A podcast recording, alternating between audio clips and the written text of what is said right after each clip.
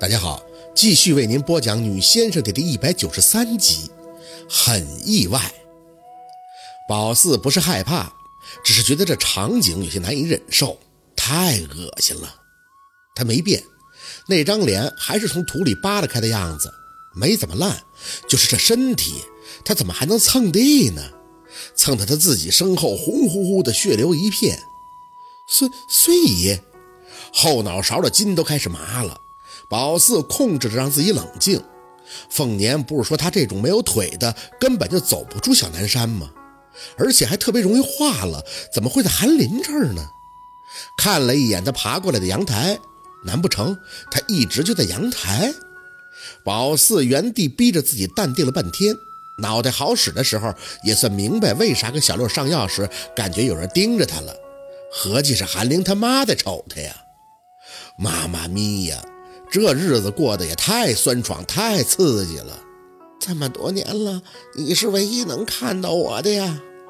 宝四心里呵呵，暗想：你这种的还是少看吧，谁看谁迷糊呀。孙姨呀，你你怎么你怎么会在这里呀？太怪了，孙桂香怎么会跟韩林在一起呢？韩林那是一个字都没提过。孙桂香的脸上笑意渐渐淡去，有些阴森的看宝四。我不在这里，你是希望我魂飞烟灭吗？宝四连忙摆手，鬼这个东西那是很极端的，一言不合就容易翻脸，赶紧就出口安慰。我不是这意思，孙姨，我是想你怎么还不走啊？这么多年了，你早就该上路了呀，在这里待着你多憋屈啊！孙桂香冷着脸哼哼，我走，杀我的没死，我怎么能走？我为什么要让我儿子做警察？我就是要找到他，我看着他死，我才安心。宝四想了想，依稀记得杀他的人，当年问过小讨厌，是跟他一起双休的那个男人。对了，双休这个词儿，就是打孙桂香这儿听来的。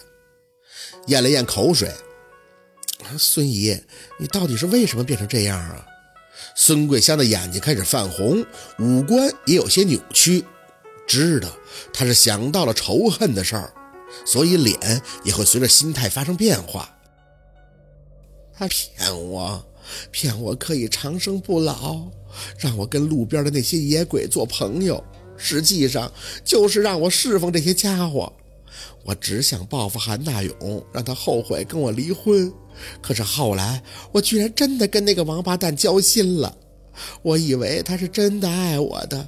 他说：“他有神佛护体，可以保佑我。只要一心侍奉，我就可以长生不老，永享富贵。”眉头慢慢的蹙紧，宝四看着孙桂香，突然觉得这路子怎么跟经历过的这个邪教一模一样啊？况且他的腿，孙姨他们是不是也在你的腿上刺东西了？孙桂香眼里已经全是洪水听着宝四的话，反而有些惊讶。你怎么知道的？说完，自己就冷哼了一声：“哼，那个王八蛋就是骗我。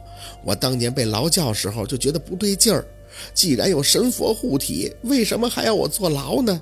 我出去以后一无所有，哪里有这些个荣华富贵啊？我根本就没脸见人，就想着回村把老房子卖了。大林被他爸接走了，我怕他恨我不养我老。”我正好查出了自己怀孕，就想把这孩子生下来，养大了，最起码让我晚年有个依靠。可是他翻墙进来了，逼着我吃堕胎药，还说这孩子是神佛所赐，要用胎血给神佛开光。我不同意，他就说要给我钱，很多的钱，只要我答应把孩子留了。要胎血，这套路真是一模一样。孙桂香哭了，哭着血泪。我想很多钱也好啊，就说先给我钱，我就流产。他就拿出根针，说先给我腿上纹身，因为我是不洁的，需要净身。净身以后，这胎血才可以用。他刺的时候，我一直捂着自己的小腹，想着大林，觉得我真是对不住我孩子呀。没等他刺完，我就变卦了，我说我不要钱了，我要把孩子生了。结果我们俩撕扯的时候，我就觉得肚子疼，血就出来了。我知道不好了，就拼了命的找他要个说法。结果结果也不用结果了，这结果多明显呀！孙桂香像是憋闷了许久，趴在地上一直看着宝四哭。我不开心呐！只要他一天不死，我就不会走的。我要看着他死，看着他死。关于他的记忆有些久远，宝四不停地从脑子里边挖，只记得他的死给村里造成了不小的轰动。那明月还在那时跟盛辉一个劲儿的讨论，陆星月时期的陆佩也分析过，说他下体不见了，只有一个可能，那就是有证据要毁灭。现在看来，真的应了他的说法，大腿上有纹刺，再加上他流产了，流了一半，肯定也不干净。查下去的话，那个男人肯定会被查出是孩子的爸爸，所以那人情急之下就把孙桂香的腰一起割了，下半身直接焚烧，毁灭证据。孙姨，那你是怎么离开小南山的呀？这个真的很好奇。凤年说他这种的只能抓替身，或者是借口怨气藏到哪儿。那他是抓了谁的替身，藏到哪儿出来的呀？宝四，胳膊忽然被人一抓。宝四吓得一蹦的回头，灯光大亮，韩林有些不解地看他：“你干什么呢？你你你妈？”宝四伸手指出去，厨房的瓷砖地面上干干净净的，别说人了，影儿都没了。我我妈？韩林蹙眉，压了压声音：“你看到我妈了？”宝四点头：“看见了。你妈？你妈怎么会在你这儿啊？”韩林叹了口气，拉着宝四的胳膊，打开拉门，走到了阳台。宝四被他吓得浑身一颤一颤的，跟在他身后瞄了一眼。封死的阳台一角放了个窄窄的木头柜子，一人多高。韩林按开阳台灯，打开了那两扇小柜子门。宝四做了点准备，准备迎接孙桂香的半截人参，但是入眼的居然是件挂着的衣服。黑色的帽衫外套上面还沾了些土，有些年头的样子。衣服下边还放了个香碗，看来韩林是靠这件衣服给孙桂香送香火的。这是韩林回头，我妈就是借这件衣服出来的。知道我为什么做警察吗？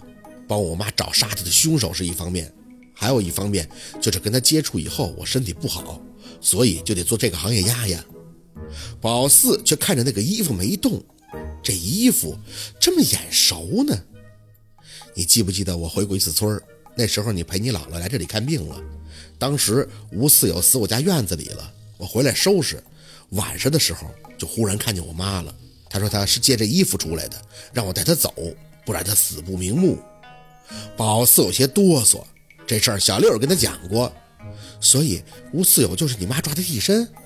韩林垂下脸，内疚的嗯了一声，嗯。